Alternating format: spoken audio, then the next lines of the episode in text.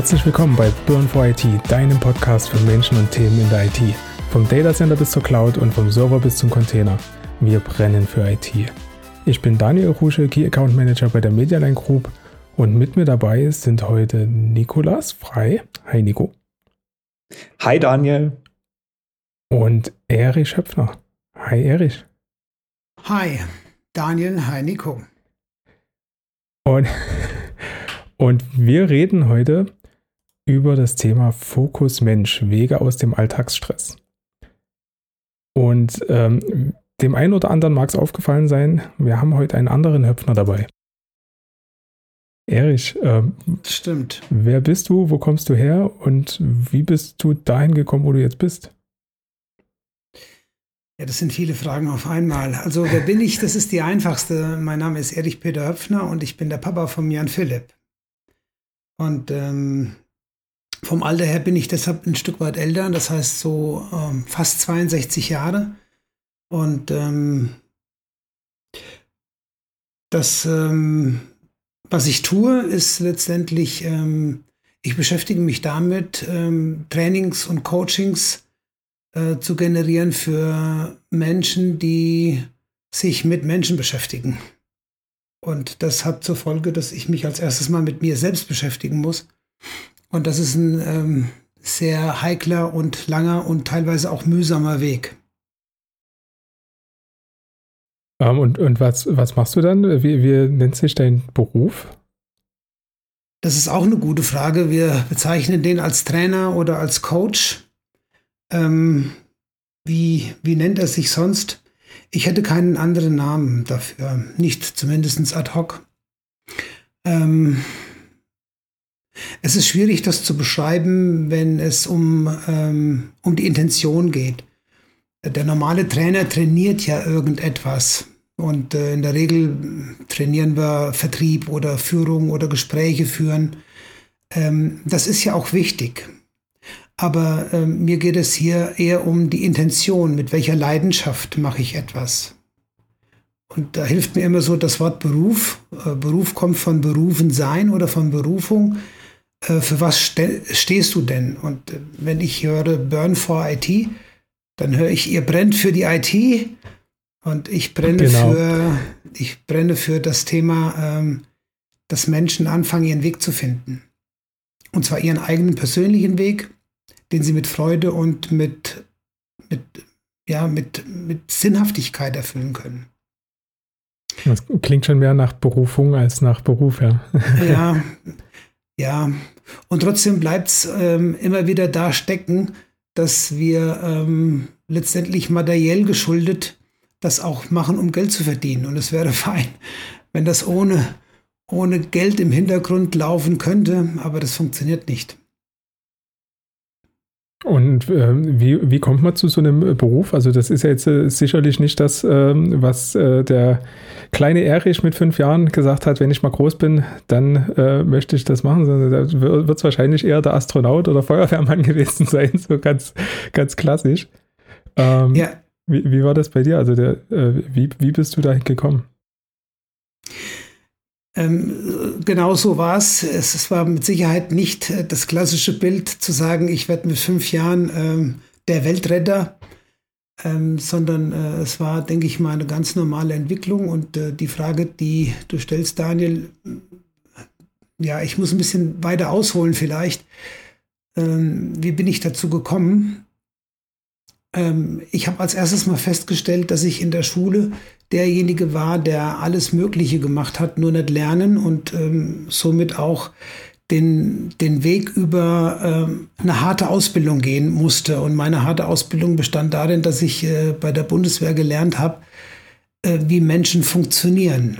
Und zwar war das Spektrum, äh, ich habe gelernt, wie sie sehr gut funktionieren können und äh, ich habe auch gelernt, was sie anrichten können. Also diese Polarität der Erfahrung, zwischen Druck und Muss und freiwillig wollen und tun und miteinander, ähm, die hat mich sehr, sehr geprägt. Einmal in meiner eigenen Entwicklung, wo ich festgestellt habe, hallo, äh, das, was wir in einem Leben erreichen wollen, dafür müssen wir bereit sein, was zu tun, also Engagement, Disziplin, Ordnung, Struktur, Fleiß reinzugeben. Und auf der anderen Seite, dass wir in dem Verständnis anderen gegenüber und in der Achtsamkeit sich selbst gegenüber viele Dinge erfahren, die uns in der Oberflächlichkeit nicht erschließbar sind. Und das war meine eigene Erfahrung, die aber damals noch gar nicht so in die Tiefe ging, sondern ich habe das nur mitbekommen, wie gut es mir tut, wenn Menschen auf mich eingehen und wenn sie meine Situation verstehen. Und das hat mich, äh, denke mal, das hat mich ganz gut geprägt. Und äh, ja, dann fing mein Studium an, dass ich äh, mit Schwierigkeiten erstmal mit, mit eigenen Schwierigkeiten begonnen habe, weil ich mir es nicht zugetraut habe. Und ich habe wieder gelernt, hallo, wenn du an dich glaubst, wenn du hart an dir arbeitest und wenn du einfach nur achtsam bist in den Dingen, die du tust, warum und wieso, dann erschließt sich für dich eine Sinnhaftigkeit und es erschließt sich automatisch ein erfolgreicher Weg. Das heißt, ich war mit dem, was ich getan habe, zufrieden. Und das führt dahin, dass ich äh, diese Zufriedenheit auch an andere weitergeben kann. Aber auch da war es mir noch nicht klar sondern ich habe es vielleicht ein Stück weit unbewusst mitgeschnitten und weiter dran gearbeitet. Und so kam ich in einen Beruf rein, den ich gar nicht wollte. Nämlich ich hatte Marketing-Schwerpunkt studiert und landete im Vertrieb. Und denke mir, das willst du doch nicht, du willst doch keinen Vertrieb. Aber jeder hat mir gesagt, hey, Vertrieb musst du lernen können, du musst wissen, wie der Markt funktioniert, wie Menschen funktionieren. Und äh, dann kannst du auch vielleicht ins Marketing gehen, ja. Und dann habe ich angefangen, im Vertrieb zu arbeiten und habe gelernt, wie Marktmechanismen sich regulieren lassen durch dein eigenes Tun oder Nicht-Tun. Ich habe gelernt, wie Psychologie auf einmal ähm, sehr stark zum, zum Leitbild wird, was du in Gesprächen aufbauen müsstest, solltest. Und habe dann auch das süße Gift des Geldes gerochen und habe dann gearbeitet und war auch, war auch wirklich erfolgreich. Und das hat mir Riesenfreude gemacht und bin über diese Schiene in den Hamsterrad geraten. Und dieses Hamsterrad hat mir gezeigt, hallo, je schneller ich laufe, umso besser bin ich. Und je schneller ich laufe, umso mehr Laufen wird dir zugetraut. Und das war so der Punkt 1998, wo ich gesagt habe, ich muss aus diesem Hamsterrad raus. Ich muss raus und wir haben das erste Mal uns mit dem Thema äh, ja, inneres Kind und innere Antriebsfaktoren beschäftigt. Wir haben das damals genannt Fit for Future. Und mein, mein Freund und Mentor, der Joshua Schmidt, der hatte den Michael Eisenmann dabei, das war ein Tiefenpsychologe, und wir haben uns vier Tage eingeschlossen, zu, zu sechst. Ha. Und wir sind an, an Grenzen rangekommen, wo ich heute denke, puh, das hätte ich mir nie erträumt. Und daraus erwuchs letztendlich ein Wunsch zu sagen, ich möchte einfach mal mehr gucken, in das Thema Meditation reinhören. Und mein Freund Michael Eisenmann sagte mir, du, ich habe da ein Kloster, äh, äh, das Meditationshaus St. Franziskus in Ditfurt und da kannst du eine Woche schweigen. Und ich, oh, da gehe ich hin. und da bin ich dann hin ähm, und habe wirklich eine Woche lang geschwiegen. Also von Montag fing das an. Das ging bis Freitag, nee, bis Samstag. Und wir hatten einen geregelten Tagesablauf, alles schweigend, acht Meditationssitzungen, immer wieder Körperarbeit, immer wieder Schweigen. Und am Anfang habe ich gedacht, das kann doch gar nicht gehen. Und am Ende habe ich gedacht, warum möchtest du wieder reden? Also eine unheimlich tiefe Erfahrung, aber ich konnte immer noch nicht das anfangen, was ich vielleicht damit anfangen wollte oder was mir so, was mir so klar war. Und deshalb habe ich das das zweite Mal gemacht. Auch das war vertiefend, aber es hat nicht die Wirksamkeit gehabt, die ich mir erhofft habe, denn ich bin genau dahin geraten, wo ich nicht hingeraten wurde. Ich dachte, ich hätte mein Leben im Griff. Als Trainer, als Coach, als selbstständiger Mensch mit der Erfahrung kannst du doch das alles.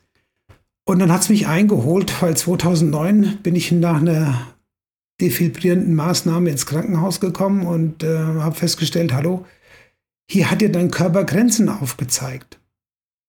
Und das Verrückte war, ich habe diese Grenze mitbekommen. Und zwar jede Woche habe ich die neu gemerkt, jeden Tag habe ich die neu gemerkt, mit ganz schleichenden Prozessen. Nämlich der schleichende Prozess war auf einmal die Lust daran zu verlieren, die Dinge zu tun, die du gerne tust. Und das ging im letzten Fall bis dahin, dass ich gedacht habe, Mensch, wie ist denn das, wenn du mit 160 auf der Autobahn deinen Steuer mal rumreißt? Wie fühlt sich das denn an, wenn du dich überschlägst? Und das war so der Punkt, hallo, hier habe ich mich voll überschätzt, mein Leben im Griff zu haben und habe nicht auf meinen Körper gehört. Und ähm, der Körper im Ausdruck ist immer wie, wie der Handschuh der Seele. Und er sagt uns, was wir gerade können oder was wir nicht können, was wir tun sollten, was wir nicht tun sollen. Und ich habe trotz aller ja, Erfahrung, aller Ausbildung, aller Reflexion, die ich bis dato hatte, es nicht geschafft, auf ihn zu hören. Danach habe ich auf ihn gehört. Also ich habe angefangen, auf ihn zu hören und ich habe mich entschlossen, ähm, eine Tai Chi-Ausbildung zu machen. Die habe ich 2010 begonnen. Und diese bewegte Meditation, das war ein Weg, den, den ich für mich gefunden habe, wo ich sage, das ist, das ist ein guter Weg für mich.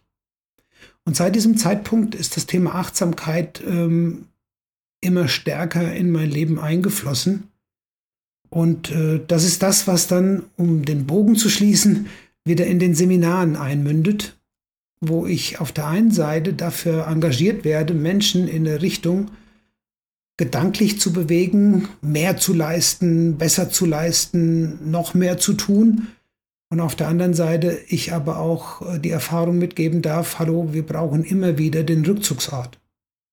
Deinen Ort, wo du innerlich ruhen darfst. Und äh, diesen Ort nimm dir bitte. Und deshalb gibt es auch so einen wichtigen Punkt, ähm, der heißt, pflege dich.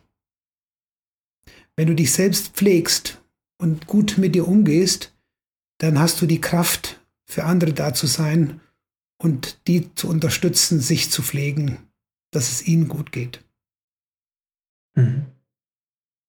Ähm, dazu fällt mir eins ein. Also erstmal vielen, vielen Dank für diesen tollen Überblick. Ähm, bloß mir kommt spontan dann noch so eine Idee.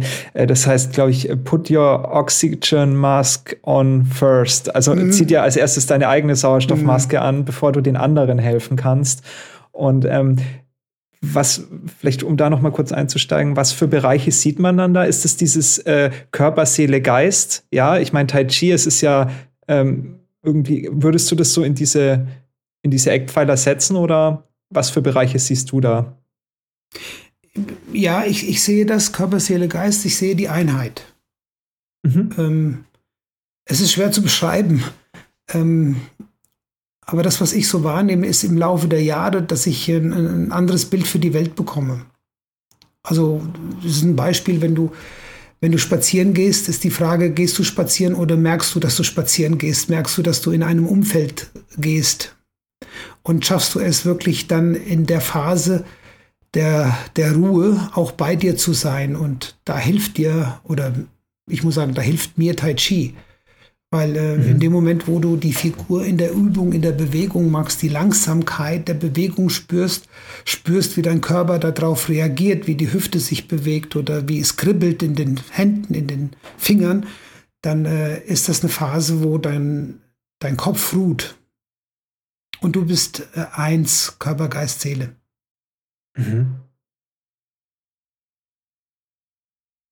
Ja. Äh, ich denke, das liegt so ein Stück weit auch darin, ähm, so die Frage, wie wir die Welt wahrnehmen. Und unsere Wahrnehmung ist ja letztendlich polar aufgebaut. Also das heißt, ähm, wir sehen klein oder groß, ja, wir sehen dick oder dünn, wir sehen äh, hell oder dunkel. Und ähm, insofern richtet sich auch sehr oft unser Denken nach dieser Polarität. Aber da gibt es ja auch noch ein Dazwischen. Es gibt nicht nur klein und nicht groß äh, und nicht nur groß, sondern ähm, wenn wir, wenn wir uns damit beschäftigen, dann können wir eine ganze Menge äh, da erleben, was, äh, was nicht selbstverständlich ist, weil es einfach so ist, wie es ist, sondern weil wir spüren, da ist ein bisschen mehr. Das macht es ein bisschen mystisch. Hm. Ja, ja, diese Achtsamkeit, ja, diese, diese be bewusste man ist in einem Flusszustand. Man nimmt also bewusst auch das um sich herum wahr. Ja, also ich kann das jetzt auch gut nachvollziehen, weil wir hatten ja unser Vorgespräch und äh, das Thema Achtsamkeit ist eigentlich dann auch direkt äh, auf dem Tisch gewesen. Und ich persönlich hatte dazu mein Buch gekauft und habe dann auch mal begonnen, jetzt so, äh, ja, das auch mal zu lesen, was da drin steht und so ein paar Übungen zu machen. Ja. Das war ganz interessant. Also Atmung ist ja auch so ein Thema, die Sinne zu verwenden, die man hat. Und ähm, die erste Übung war, sich auf Atmung zu konzentrieren. Also ähm, möglichst bewusst einzuatmen und bewusst auszuatmen und das halt irgendwie drei Minuten zu tun und sich davor mal die Fragen zu stellen, wie fühle ich mich jetzt und wie fühle ich mich danach. Mhm. Und das war für mich ein Aha-Erlebnis, weil ich, ich wohne jetzt hier in, in dieser Wohnung, ähm, Berlin, äh, an der Deutschen Oper, Hauptstraße. Es ist äh, mega laut, ja, auch, auch wenn, wenn nichts ist. Ähm, und während ich diese Übung gemacht habe, habe ich das zum ersten Mal bewusst wahrgenommen, dass um mich herum lauter Geräusche sind. Mhm. Also oben die Nachbarn, Kinder spielen, draußen fährt ein Krankenwagen, da ist ein Luftzug, da ist noch mal das und auf einmal war ich voll in diesem ja, in diesen Impressionen drinnen und, und war aus der, also war wirklich da. Mhm. Und das hat mich irgendwie, also es war so mein einschneidendes Erlebnis, was irgendwie kurz zurückliegt. Ja. Daher kann ich das ganz gut nachvollziehen. Kann ich nur zustimmen. Also ich, bei, bei, mir war das ähnlich, ähm, wo ich die erste, das erste Mal eine, richtig bewusst eine Meditation gemacht habe ähm, und gesagt habe, okay, ich setze mich jetzt hin und mache jetzt einfach mal für zehn Minuten eine, be eine begleitete äh, Meditation, wo ich quasi auf dem Ohr noch jemanden habe, der mich äh, ein bisschen führt äh, mit ein bisschen entspannender Musik, dass äh, der Kopf auch ins Driften kommt, weil sonst neige ich bei Meditationen schon dazu, da zu sitzen und meinen Alltag äh, Revue passieren zu lassen, immer wieder. Ähm, aber in dem Moment, wo ich das erste Mal dann auch wirklich ganz bewusst die Atmung äh, angegangen bin, ganz, äh, ganz bewusst ähm, anders geatmet habe, als ich normal atme, ganz bewusst tief ein, tief aus, in, im gewissen Rhythmus. Ähm, und, und, dann, dann bin ich auch in, in, in so einen ähm, Zustand gekommen, wo ich neben, obwohl ich den Kopfhörer auf dem Ohr hatte und die Geräusche hatte, ist ähnlich wie bei dir, Nico, ähm, habe mhm. ich dann fast schon störend ähm, das Telefon vom Nachbar warm genommen, was ich sonst nie höre, ja, oder ähm, irgendein Gespräch, was ein Nachbar gerade äh, geführt hat. Ich meine, ich wohne in einem Betonbau. Ich meine, da ist es sehr wahrscheinlich, dass man das ein oder andere vom Nachbar mitbekommt. Aber ich habe es halt sonst komplett ausgeblendet. Und dann ähm, hat man es auf einmal ähm, wahrgenommen. Und das fand ich schon sehr bemerkenswert. Ähm, und dann die Meditation, die ich danach gemacht habe, habe ich dann auch bewusst ohne Kopfhörer gemacht und ähm, habe mir dann quasi einfach Handy hingelegt, habe äh, mir so quasi den Ton äh, geholt, dass ich mein, meine geführte Meditation machen kann und habe dann noch mehr gehört. Also noch viel mehr als mit dem Kopfhörer. Ähm, das ist schon Wahnsinn. Ja, also ich, ich denke, Nico, du hast da auch was Schönes gesagt. Das ist ein einfaches Wort, das nennt sich Dasein. Ähm, wir reden ja immer vom So-Sein und Dasein heißt letztendlich, wenn wir das bewusste Beobachten von Geist und Körper machen und alle Erfahrungen, die da sind, dass die unbewertet zugelassen werden. Und ähm, das ist ja die große Kunst. Ähm, kann ich denn überhaupt eine Information, die auf mich eintrifft, die über Auge, Ohr, über Geschmack, über Gefühl, ja, über Haptik, äh, auf, die, die auf mich einkommt, kann ich die denn überhaupt sein lassen? Nein. Unser biologisches System ist so ausgelegt, dass es alles bewerten mhm. muss. Und die Frage ist ja, wie wird es bewertet? Es wird ja bewertet nach unseren Erfahrungen. Und Herr, unsere Erfahrung bin ja nur ich. Weil es ist ja meine eigene Erfahrung. Ich kann ja nicht von anderen Erfahrungen auf mich selbst schließen. Und das in dieser Bewertung liegt auch die Krux. Auf der einen Seite ist das lebensnotwendig zu bewerten, ist das gefährlich für mich, muss ich sofort reagieren. Und äh, auf der anderen Seite ist das übersteuernd, weil ich unter Umständen eine Reaktion zeige, die gar nicht erforderlich ist. Und ähm, das heißt, ähm, ich muss in einem Sekundenbruchteil entscheiden, was tue ich. Und wir sagen dazu, das ist der Autopilot. Ohne diesen Autopiloten funktionieren wir nicht. Und es wäre ja auch unheimlich mühsam und total schwierig, jede Situation immer zu bewerten. Äh, was passiert denn da? Nee, ähm, Moment mal. Also, hallo, habe ich da eine Erfahrung? Soll ich vielleicht mal googeln? das funktioniert nicht.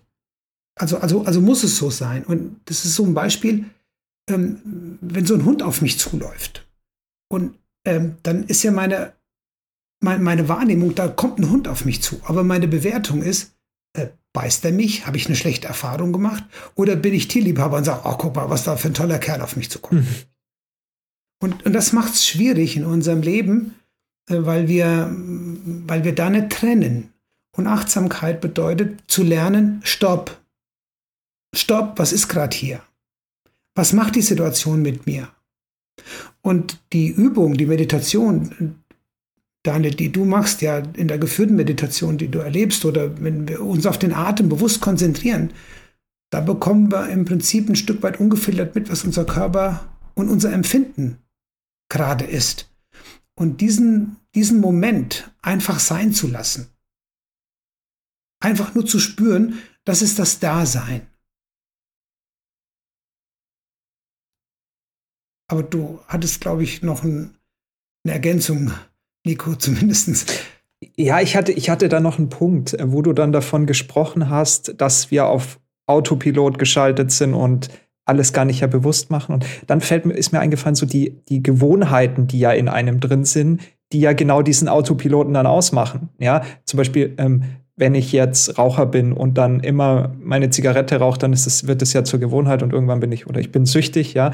Ähm, und genauso ist es ja bei anderen Sachen, bei alltäglichen Dingen. Also einfach die Gewohnheiten ähm, kann man ja auch dann nur dadurch einfacher verändern. Das ist jetzt meine, meine ähm, Wahrnehmung oder meine, meine Meinung dazu, wenn man eben genau reflektiert und ähm, genau in diese Achtsamkeit reinkommt, oder? Ist es dann so eine Möglichkeit, die Klarheit zu finden? Oder? Ja, ähm, unterschreibe ich. Wir, wir sagen ja oftmals, wir müssen reflektieren. Und Reflektieren ist eine unheimlich wichtige und wertvolle ähm, Brücke zwischen Tun und Wollen. Und ähm, wann, wann wollen wir was? Wir wollen viel. Ja, so 31.12. Ich höre auf damit. Ja, ich mache im nächsten Jahr das. Mhm. Und zwischen dem Tun, das heißt, wir, wir bewegen uns hier in, in der Welt ähm, des unbewussten Handelns. Und insofern ist Reflexion immer eine wichtige Brücke, um letztendlich mhm. äh, einen Schlüssel darzustellen für die Veränderung. Und ähm, diese Veränderung, die erfolgt meistens nur auf, auf Schmerz. Und ähm, wenn wir diesen Schmerz spüren, dann sind wir sofort bereit, uns zu verändern. Also ich mache das mal an einem einfachen Beispiel deutlich. Ähm, ja, da, ach, ich habe so ein bisschen Probleme mit meinem Zahn. Ja, dann geh doch zum Zahnarzt. Nö. ja, ähm, und ähm, dann auf einmal, ich habe die Nacht nicht geschlafen, weil ich hatte Schmerzen. Ja, geh doch zum Zahnarzt. Nee. Und dann wird es unerträglich und dann ist alles andere unwichtig und wir gehen zum Zahnarzt. Also die spannende Frage ist, warum tun wir etwas nicht? Weil ähm, wir tun es nichts, um vielleicht eine Erfahrung zu machen, die uns äh, lehrt, hallo, das, was du gerade tust in deinem bisherigen Leben, äh, das ist nicht in allen Sachen in Ordnung. Und du musst was ändern. Und was müssen wir ändern? Das ist auch wieder eine spannende Frage. Äh, beispielsweise müssen wir vielleicht ändern, zu sagen, ähm, ich bin nicht nur hier, um mich den materiellen Dingen zuzuwenden, sondern ähm, ich bin auch hier, äh, um ein Stück weit ich selbst sein zu dürfen, einfach nur leben zu dürfen. Und vielleicht ist das ein Weg auch in die eigene Bestimmung zu finden. Und dann sind wir wieder bei Beruf oder Berufung. Ja, also was ist meine Bestimmung vom, vom Leben? Wo will ich hin? Und ich glaube, wenn wir diese Frage hingehen, jetzt driften wir schon fast ins Philosophische, mhm. dann, dann kommen wir dahin, äh, was ist mein Auftrag auf dieser Welt? Was ist meine Bestimmung? Was ist meine Botschaft? Und was ist meine Sinnhaftigkeit?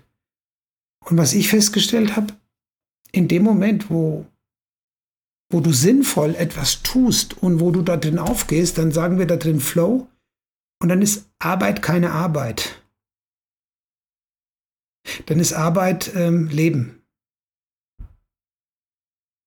auch mal ganz interessant zum Thema Flow. Ähm, ich habe mich da auch schon länger damit beschäftigt und ähm, da gibt es ja auch, ähm, ich glaube, Mihai Micens, mhm. Mihai, ich kann es jetzt nicht aussprechen, äh, genau. der da ja sehr viel genau. drüber ähm, geschrieben hat. Und ähm, Flow, ähm, vielleicht das auch mal ins Deutsche zu übersetzen. Also wir reden hier, ich glaube, Goethe hat es damals, äh, nee, ähm, äh, Nietzsche geprägt mit ähm, Rausch, hat er das mhm. genannt. Und ähm, was ich jetzt mal so äh, gefunden habe, ist so diesen Tätigkeitsrausch, diese Funktionslust, mhm. die wir kennen, wenn wir in einer Sache aufgehen und auf einmal die Zeit ähm, ja äh, äh sich in Luft auflöst. Also mhm. entweder ultra schnell wird oder ultra langsam und ähm, man ja dann in diesem Unterbewussten, also man ist ja in diesem Autopilot dann drinnen, weil man ja die Sache kommt ja nur in den Flow rein, wenn man sich ja schon mal mit dem Thema, also wenn das Schwierigkeitslevel ein bisschen höher ist, heißt, da gibt es so ein paar Kriterien, mhm. ja, dass man da in diesen Zustand reinkommt. Und ähm, also hochinteressant, ja. Äh, mhm. Ich, ich ähm, beschäftige mich ja schon ein bisschen damit. Ähm, da, das finde ich mega interessant. Also ähm, auch was man da machen kann, ähm, um bewusst, also man kann nicht in diesem Zustand natürlich dauerhaft bleiben. Es ist irgendwie immer so ein Kreislauf, ja, von, von, von Qual am Anfang, von Überinformation, die das Gehirn hat, wo sich dann irgendwann ein Teil vom Gehirn halt ähm, nicht mehr aktiv ist und man halt einen eben in diesen Flow-Zustand reinkommt. Ähm, genau, also, ja. Ja, aber du schreibst das ganz gut, weil ähm, ich merke das, wenn ich äh, so in einem Seminar bin, und ich setze mich mal auf den Stuhl des Seminarteilnehmers und das ist ein Thema, was mich nicht fesselt, nicht mitnimmt, dann ist jede Minute ist endlos. Und wenn du als Trainer dort stehst und äh, letztendlich mit den Leuten arbeitest und eine rege Diskussion entsteht und dann guckst du auf die Uhr und denkst, nein, wie zwei Stunden um. ja, also ja. es ist verrückt. Und das äh, bezeichne ich so ein Stück weit in diese ähm, in diese für dich abgestimmte Sinnhaftigkeit zu kommen. Du bist der Ansicht, das ist gut für dich. Die Teilnehmer sind der Ansicht, das ist gut für sie. Ja, und äh, jeder sagt am Ende, das war ein guter Tag. Und letztendlich ist ja jeder Tag ein guter Tag. Auch wenn wir das mal vor dem Hintergrund des heutigen Tages sehen. Ja, das ist ja ein Tag, der uns, der uns, denke ich, äh, alle erschüttert. Ja. Und äh, wir, wir so eine Ohnmacht spüren und ähm, keine Möglichkeit haben, in irgendeiner Art und Weise einzugreifen, sondern wir müssen es wir, wir müssen's ertragen. Wir müssen es aushalten. Genau, um das kurz zu erklären, äh, heute ist der 24.02.2022 und ähm, ja, um es kurz zu formulieren, äh, äh, letzten Endes Russland ist in der Ukraine einmarschiert. Ja. Und auch das gehört zu unserem Leben dazu. Deshalb finde ich es äh, so wertvoll und wichtig und auch danke an euch beide, äh, dass wir die Möglichkeit haben, zumindest hierzu ähm, Stellung beziehen ist Quatsch, aber äh, um es zu würdigen, dass es kein wirklich guter Tag ist vor diesem Hintergrund, aber trotzdem ist es ein guter Tag für, für viele andere. Ja. Ja. Genau, also halt, wir, wir haben, es hat uns beschäftigt, dieses Thema, und wir mussten einfach nur, nur klarstellen, dass wir authentisch sein möchten und äh, die Folge natürlich heute ähm, unter, hinter dem Kontext natürlich auch haben, dass wir ein bisschen verändert sind und äh, vielleicht andere auch diese, durch diese Ereignisse verändert sind.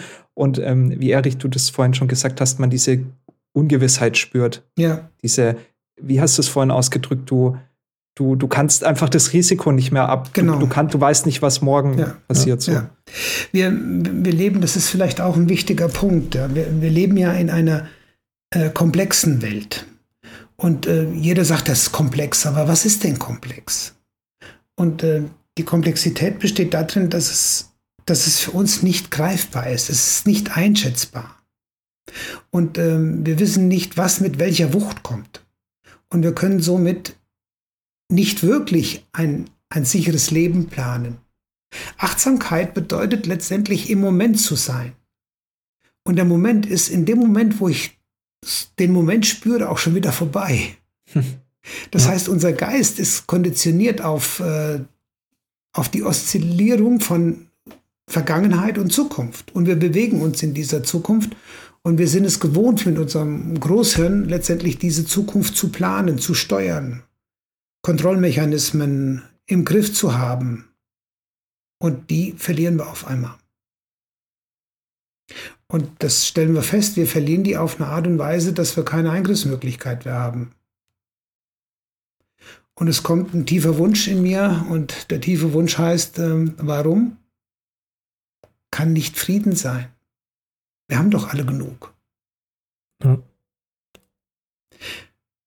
ja, das ist so ein bisschen die, die Gemengelage, in der wir uns bewegen. Ja, und jetzt, jetzt macht so eine Situation ja in, ähnlich wie auch äh, andere Situationen in unserem Alltag äh, in, in, ja ein gewisses, äh, durch die, allein, allein, durch die Beklemmung und durch die Situation, ähm, letzten Endes Stress. Ne? Das ist ein, ist ein, Zustand von Stress, in, der sich verschieden ausprägt. Ich habe es vorhin so im Vorgespräch schon mal gesagt, bei mir ist das so ein äh, ganz komisches Gefühl in der Magengegend. Ähm, jetzt in der heutigen Situation äh, vor allem, aber auch in diversen anderen Situationen, wo man einfach so diesen merkt, okay, jetzt, jetzt bin ich gestresst, ne? habe ich dieses flaue Gefühl in der Magengegend, ich bin ähm, beklemmt ähm, und, und ich, äh, also ich für meinen Teil weiß dann oft nicht, wie gehe ich damit um. Hast du da eine Idee? Ja, also äh, Stress ist ja erstmal eine, eine unspezifische spezifische Reaktion von unserem Körper, also vom Organismus auf die unterschiedlichsten Ausprägungsformen von Stressoren, die da auf uns einprasseln. Und ähm, diese Stressoren, die auf uns einprasseln, das ist wieder das Bewertungsthema der Hund, der auf mich zuläuft und meine persönliche Erfahrung. Das heißt, in dieser, in dieser biologisch sinnvollen und ähm, grundlegenden Körperreaktion besteht letztendlich nichts anderes als die Fight-or-Flight-Reaktion. Mhm. Und da gibt es halt in der Überlebensstrategie ähm, Angriff, Flucht oder Todstellen. Und ähm, das bedeutet, dass wir in, in die Stresssituation geraten aufgrund unserer unterschiedlichsten Wahrnehmung, unserer unterschiedlichsten Erfahrung und dass damit automatisch eine Körperreaktion ausgelöst wird. Und diese Körperreaktion wird ausgelöst in unserem Kopf, weil da gibt es so einen Hypothalamus, so heißt das Teil im limbischen System. Und der schüttet dann Hormone über die Nieren, Nebennierenrinde aus oder stößt das an. Das heißt, da wird Cortisol ausgeschüttet und äh, das heißt Puls, Blutdruck, Atemfrequenz geht nach oben, Pupillen erweitern sich, Schmerzempfindung wird herabgesetzt. Das merken wir, wenn wir uns mal geschnitten haben, ja. Der erste Schnitt in den Finger, äh, oh, ich habe mich geschnitten. Und dann auf einmal, wow, aua. Und dann kommt Blut. Und das zeigt so ein Stück weit äh, die Stresssituation. Und das andere ist halt über die Ausschüttung des Hormons Adrenalin, Noradrenalin über das Nebennierenmark. Das heißt, was da biologisch passiert, ist in Millisekunden Bruchteil dass die Hormone ausgeschüttet in die Rezeptoren der Körperzellen andocken und der Körper geht auf und alles andere wird ausgeblendet. Und in dem Moment, wo wir das andere ausblenden, kriegen wir gar nichts mehr mit, was ist. Mhm. Das nennen wir auch Tunnelblick. Ja? Also in der, in der schlimmsten Form. Ja. Und insofern ist das ein ganz wichtiger Überlebensmechanismus, ähm, der uns hilft zu überleben. Die wirkliche Gefahr liegt darin, dass wir immer wieder diesen Stress nicht abbauen können, weil wir uns nicht die Zeit nehmen, weil wir nicht achtsam sind. Und dann ähm, baut sich dieser Stresslevel auf und er wird höher und höher und größer und größer. Wir haben keine Möglichkeit, das zu ähm, kompensieren. Machen wir ein einfaches Beispiel. Wir sind gestresst, wir kommen nach Hause, wir ziehen die Turnschuhe an, wir laufen 30 Minuten, powern uns aus und jeder sagt, cool, also das heißt, die biologische Reaktion der Bewegung ist immer schon ein stressmindernder Faktor. Jetzt kommen wir aber nach Hause und jetzt ist es abends halt dunkel und ach, der Tag war auch blöd und es regnet und wir können das nicht tun. Und irgendwann gewöhnen wir uns natürlich daran, an die Routine und wir werden auch ein bisschen müde, schläfrig äh, in unserer eigenen ähm, körperlichen Fitness. Und ähm, wir merken, dass es immer mehr wird und das heißt, der, der Körper schaltet um auf die Widerstandsphase und zeigt dir in ersten Reaktionen, ey, stopp, da ist was, das gehört nicht hin. Hilf mir bitte, ich kann nicht. Wir merken das vielleicht mit einer übersteigerten Nervosität oder mit wir schlafen schlechter oder wir haben bestimmte Vorlieben oder wir kompensieren auch bestimmte Sachen. Beispielsweise mit Alkohol. Ja, dass wir abends uns ein Fläschchen Wein gönnen. Und äh, diese Phase, die ähm, dann nicht mehr verarbeitet wird, die führt dann zu der letzten Phase, das heißt die Erschöpfungsphase. Und hier sagt der Körper, okay, wenn du das willst, dann muss ich andere Maßnahmen einleiten und das ist dann unter Umständen ein Schlaganfall oder ein Herzinfarkt oder das, was ich erlebt habe. Äh, dein Herz geht einfach aus den Fugen und du hast von jetzt auf gleich einen Puls von 220. Ah, ähm, ich habe da gerade eine Parallele aus meinem Leben die zwar kein Herzinfarkt war, aber ähm, natürlich irgendeine Art von Vorstufe. Hm, ich bin schon immer sehr sportlich gewesen, ähm, hat aber nichts geholfen. 2019 habe ich tatsächlich Probleme mit dem Bluthochdruck bekommen. Und äh, das hat daran gelegen, also der Hintergrund war Stress natürlich. Mhm. Ich habe ähm, einen sehr stressigen Job gehabt. Ich bin jede Woche gependelt von Berlin nach Stuttgart. Ich war bei einem großen Managed Service Provider mit dem Flugzeug in der Früh um vier aufgestanden, um 9.30 Uhr vor Ort gewesen, also Flug, Taxi, Flugzeug, Bahn, Taxi, Standort, bis Abend gearbeitet und am Donnerstag wieder nach Hause. Und das, ich meine, 48 Wochen am Stück. Ja. Also mhm. klar, Urlaub dazwischen. Und da hat es dann angefangen, äh, dass ich gemerkt habe, das geht nicht mehr. Ich habe in der Früh schon meine Venen am Kopf gesehen. Ich habe mhm. gemerkt, ich, ich bin schon fast panisch, wenn ich weiß, es geht wieder los. Ja, das, dieses, oh Gott, ich will wahrscheinlich diese Fluchtreaktion. Mhm. Ja, ich, mhm. keine Ahnung, irgendwie sowas in die Richtung. Und ich bin natürlich zum Arzt gegangen und der hat das dann ähm, nachgewiesen ähm, Bluthochdruck, ja, ich weiß jetzt nicht mehr die Werte, irgendwas mit 140 zu keine Ahnung was. Ähm, hab mir gedacht, okay, das kann es jetzt nicht sein. Du kannst nicht mit Anfang 30 jetzt auf Medikamente umsteigen. Du warst sportlich, das muss irgendeine andere Lösung geben, ja. Und ich habe dann tatsächlich angefangen, mich mit der Atmung zu beschäftigen. Mhm darüber meine Ruhe zu bekommen, vor allem die, also die Nasenatmung, mich wirklich tiefer mit der Thematik zu beschäftigen, dass das ja was sehr Biologisches ist, ähm, dass da gewisse ähm, Stoffe erst erzeugt werden, wenn man richtig atmet. Dann gibt es ja noch das Thema ähm, Heart Rate Variability, diese Atmung, dass man mhm. quasi ähm, länger ausatmet, atmet, wie man einatmet und dadurch auch das ähm, parasympathische Parasympathikus, ja. ja ähm, ähm, beruhigen kann. Ja, ja. ja ähm, also mit meiner laienhaften Sprache jetzt. Ähm, aber genau, und das war für mich tatsächlich der, der Schlüssel. Ich habe das halt einfach dann als meine Medizin gesehen. Ähm, mhm. Erstmal im Eigenversuch, ich habe gesagt, klar, wenn das alles nichts hilft und ich nicht wieder auf normale Werte komme, also Bluttest habe ich dann auch gemacht, alles ähm, unter ärztlicher Aufsicht. Es hat sich wieder normalisiert. Ich hatte die besten Blutwerte dann nach drei, vier. Also ich bin jetzt auch kein Arzt und das soll keine Beratung sein. Das war meine individuelle äh, Erfahrung, die ich da gemacht habe und habe dann natürlich auch gesagt, äh, der Job, äh, das kann so nicht weitergehen und habe das dann natürlich auch ähm, äh, ja einen, äh, einen, neuen Weg gefunden, mich weiterzuentwickeln und bin ja jetzt auch da, wo ich bin. Und äh, wer die Folgen davor kennt, der weiß ja auch, äh, dass ich auch meine Historie hatte. Aber ja, ähm, absolut wahrscheinlich das gleiche, also was ähnliches. Ich meine, hätte ich das weitergemacht und nicht auf mich gehört äh, und versucht, was zu verändern, dann wäre ich wahrscheinlich auch irgendwann mit einem Schlaganfall, äh, im schlimmsten Falle, ja. ähm, ähm, ähm, da gewesen. Ja. Ja, das, was du beschreibst, ist ja, wir haben ja äh, durch das Rückenmark ähm, haben wir ja, äh, gehen zwei große Nervenstränge. Das ist einmal der Parasympathikus, der letztendlich vernetzt ist mit allen unseren Körperorganen. Und der sorgt für die Ruhe, Ausgeglichenheit und der Sympathikus, der sorgt für die Aktivität. Beides ist wichtig und richtig. Und dann gibt es auch noch den Vagusnerv, der ist direkt verbunden, letztendlich auch mit anderen Organen und auch mit dem Herz. Das ist also ein sehr, wie soll ich sagen, komplexes System. Ja, komplexes System. Deshalb ist es vielleicht auch für die Medizin so schwer zu gucken, wo kommt wie, wo was her. Ja, bei gleichen Ereignissen. Aber ähm, letztendlich ist das wieder der Punkt, ähm, dass wir nur dann unseren Körper spüren, wenn wir achtsam sind. Also mhm. es dreht mhm. sich immer wieder in die gleiche Schleife rein. Also was den Geist berührt, berührt auch den Körper.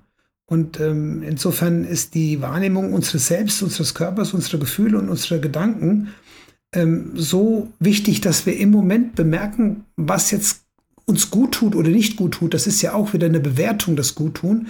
Aber wenn wir merken, wir kommen in Unruhe, dann können wir sagen, hier ist Unruhe. Und wenn du das dann an deinen Atem koppelst, also über diesen Atem in die Ruhe findest, dann, ähm, wie soll ich sagen, dann legt sich die Unruhe. Mhm. Und du triffst eine, ja, eine wahrscheinlich bewusstere Entscheidung, äh, zu sagen, wie möchte ich jetzt damit umgehen? Und eine Form des Umgehens, äh, das nennt sich ähm, akzeptieren. Denn das, äh, was, wir, was wir lernen, ist ja, ähm, wir, wir müssen bestimmte Dinge akzeptieren, weil wir die nicht verändern können. Und die, dieses Akzeptieren ist dann letztendlich die Annahme, äh, es ist ein Aus Aussöhnungsprozess für unsere Heilung. Mhm. Als, als praktizierender Stoiker ähm, muss ich immer dann denken, äh, focus on what you can control on, oder on what you, what you control. Ja, also ja. was ich äh, was ich kontrollieren kann, äh, darauf muss sich fokussieren und alles andere behandle ich so, wie es halt passiert, weil ich es nicht ändern kann. Ich ja. akzeptiere, oder? Ja. Das ja. ist, ähm, ist das, ja. Okay. ja diese, dieses Prinzip ist ja von, von Jon Kabat-Zinn so ein bisschen in die, in die Öffentlichkeit geraten. Der hat ja auch das, das Buch ähm, über die Achtsamkeit geschrieben, ja. Ähm, und ähm, der, der sagt ja, es gibt das erste Prinzip, das ist das Nicht-Beurteilen. Also die Rolle des neutralen Beobachters einzunehmen äh, und diese innere und äußere Erfahrung mit ein Stück weit Abstand zu betrachten. Und äh, das ist die Übung. Das ist die, die Praxis, äh, wenn, ich, wenn ich mich dem widme. Und ähm, das äh, auch dann mit, mit einer Geduld zu ertragen. Also diese Geduld zu haben, ähm, diese Weisheit, dieses inneres Wissen, zu wissen, dass alles ein Teil unserer Realität ist. Und das ist das, was ich mit dem Spaziergehen meine. Ich merke, dass das ein Teil ähm, unsere Realität ist, dass das miteinander funktioniert. Ähm, und wenn ich das alles in, in, in immer wieder einem, wie soll ich sagen, neuen Licht sehe, dann habe ich diesen Geist des Anfängers, den ich bewahre, weil alles das, was geschieht, geschieht nicht zum ersten Mal, um Gottes Willen, aber ich, äh, ich kann es immer wieder neu annehmen. Ich kann mich immer wieder auch ein Stück weit da, daran erfreuen. Ja, es, es macht immer wieder was mit mir. Und äh, ich kann dann auch ähm, in mich selbst vertrauen, dass das eine gute Wirkung hat. Und jetzt kommt das Schwierige, wir wollen das festhalten. Mhm. Wir wollen das nicht loslassen, wir wollen das bewahren, was wir haben. Und das ähm, im Buddhismus sagt, sagt der Buddhist dazu, das ist Gier. Ja, das, das Behalten wollen, das Gierigsein nach dem Status quo. Und äh, die Achtsamkeit sagt nicht greifen. Hm. Und das nicht greifen wollen heißt nicht festhalten wollen, ähm, einfach nur so zu sein, wie wir sind. Also das, die, in die Meditation zu gehen, diese Stille zu spüren, zu ertragen, das bewusste Beobachten vom Körpergeist. Und wenn wir das annehmen, wenn wir das akzeptieren, dann können wir auch loslassen. Und deshalb ist es aus meiner Sicht ähm, es, es wäre super cool, wenn wir das in der Schule einführen könnten. Mhm. Ja, es wäre super cool, wenn wir von der gesellschaftlichen Grundstruktur äh, hingehen und sagen, lass uns doch mal überlegen, wir, wir können doch wirklich in unendlich viel erreichen. Und das ohne, ohne Neid, ohne Missgunst ohne, oder äh, ja, böse Absicht. Aber wir tun es nicht. Und dann komme ich nochmal zurück auf, weil das war ja so eine Frage, wie bist du denn in deinen Job reingekommen? Ähm, vielleicht ist das doch auch eine, eine, Bestimmung oder eine Berufung, die ich selbst äh, gerne ein bisschen weitertragen möchte. Und wo ich auch selbst von mir sage, ich bin da noch lange nicht fertig. Ja. Ja. Also ähm, lass uns nochmal zusammenfassen. Ähm, es gibt, wir, wir, haben jetzt über verschiedene Stressfaktoren gesprochen, äh, die im Endeffekt uns mental ähm, wie äh, also geistig wie körperlich stressen. Ja. Ähm, und wir haben jetzt ein paar Ideen schon mal ähm, besprochen, wie man damit umgehen kann. Ähm, ich denke mal, es wird nicht für jeden die äh, finale Endlösung so schnips auf dem Silberteller äh, präsentiert werden, sondern muss man ein bisschen ex äh, experimentieren. Ähm, was, was würdest du denn da jetzt tun, Erich? Also was, wenn, wenn du in der Situation bist, ähm, du hast dich mit dem Thema jetzt quasi in dem Podcast das erste Mal auseinandergesetzt, ähm, was, was würdest du jetzt machen?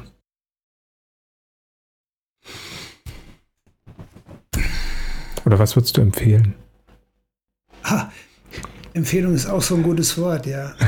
was, also ich denke, dass es durchaus Sinn macht, äh, in, in meiner Erfahrung, in meiner Welt, äh, dass wenn ich ähm, angestoßen habe oder wenn der Zuhörer sich ein Stück weit angestoßen fühlt, über die Dinge nachzudenken. Das wäre, das wäre super cool. Ähm, und der Hintergrund, äh, darüber nachzudenken, ist, ähm, dass er für sich bewusster in seinen, seinen Lebensrhythmus reinkommt. Vielleicht bestimmte Dinge bewusst nicht mehr tut. Oder bewusst tut, aber dann mit Herz. Ich weiß, dass das schwer ist. Ich äh, diskutiere mit meiner Frau immer und äh, ich sage immer, wenn du es tust, dann tu es mit Herz und mit Liebe, sonst lass es sein.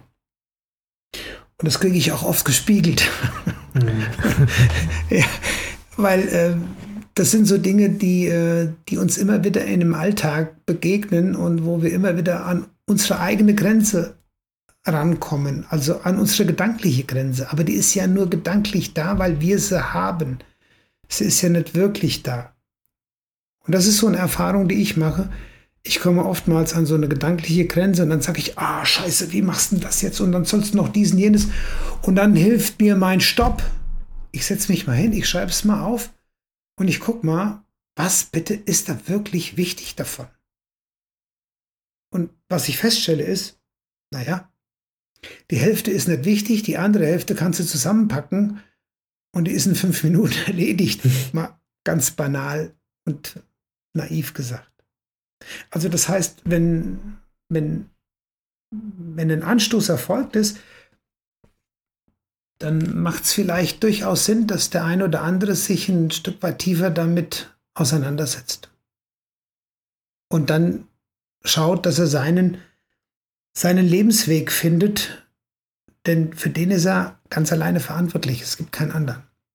Ja. Der dafür verantwortlich ist. Ja. Also wieder Verantwortung übernehmen und nicht mehr abgeben. Und ja. wie du sagst, ähm, das zu Papier bringen, ist vielleicht auch ein, ein, sehr interessanter Gedanke. Also ich muss da jetzt mal an Tagebuch schreiben denken ja. und ich weiß, wie sehr das einen entlasten kann. Ja. Ähm, auch aus eigener Erfahrung. Äh, hat mir auch über eine schwere Zeit hinweg geholfen. Ähm, mhm. Ja.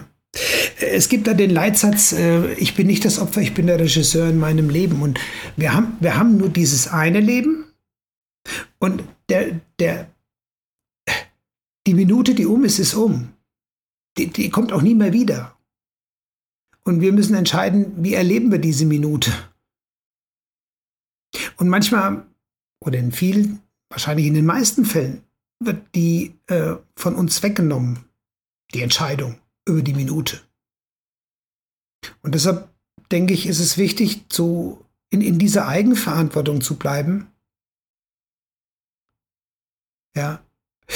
Ähm, und diese Eigenverantwortung heißt, ähm, ich bleibe in einer Aktion, ich bleibe in einer aktiven Aktion, ich bleibe in einem aktiven Tun. Und damit übernehme ich die eigene Verantwortung für mein Leben. Ja. Ähm, der Reinhard K. Sprenger hat in seinem Buch Selbstverantwortung geschrieben, äh, wer handelt der Welt bewusst, wer bewusst wählt, übernimmt Verantwortung. Wer Verantwortung übernimmt, übernimmt die Regie für sein Leben. Und das ist so äh, unser Thema. Wir müssen bereit sein, Verantwortung zu übernehmen für uns, für unser Leben und die dürfen wir nicht abgeben. Und da haben wir einen aus meiner Sicht wirklich großen Gestaltungsspielraum, wenn wir ihn bewusst wählen. Und bewusst wählen heißt wieder, wenn wir achtsam mit uns umgehen. Also es macht Sinn, sich nach dieser Folge hinzusetzen und zu gucken, ähm, was möchte ich denn? Ja, Daniel hat bestimmt schon die Links und Buchtipps für die Description vorbereitet. Äh, definitiv nicht. Ähm, spannender fände ich ja, glaube ich, ähm, wenn jetzt ein Hörer sagt, Mensch, ähm, ich würde das Ganze vielleicht viel lieber mal mit dem Erich besprechen. Mhm. Wie kann man dich denn erreichen? Ähm, ja, es, es, gibt eine Homepage äh, unter Muni Consult GmbH www.municonsult.de und ähm, natürlich ähm, gibt es mich auch äh, zu erreichen unter meiner ganz normalen Telefonnummer. Die man dann sicherlich dort findet, bestimmt, oder? Die äh, ihr sicherlich dort findet, ja, und da genügt auch ein E-Mail. Oder in der, in der Regel schaffe ich es relativ kurzfristig in Kontakt aufzunehmen.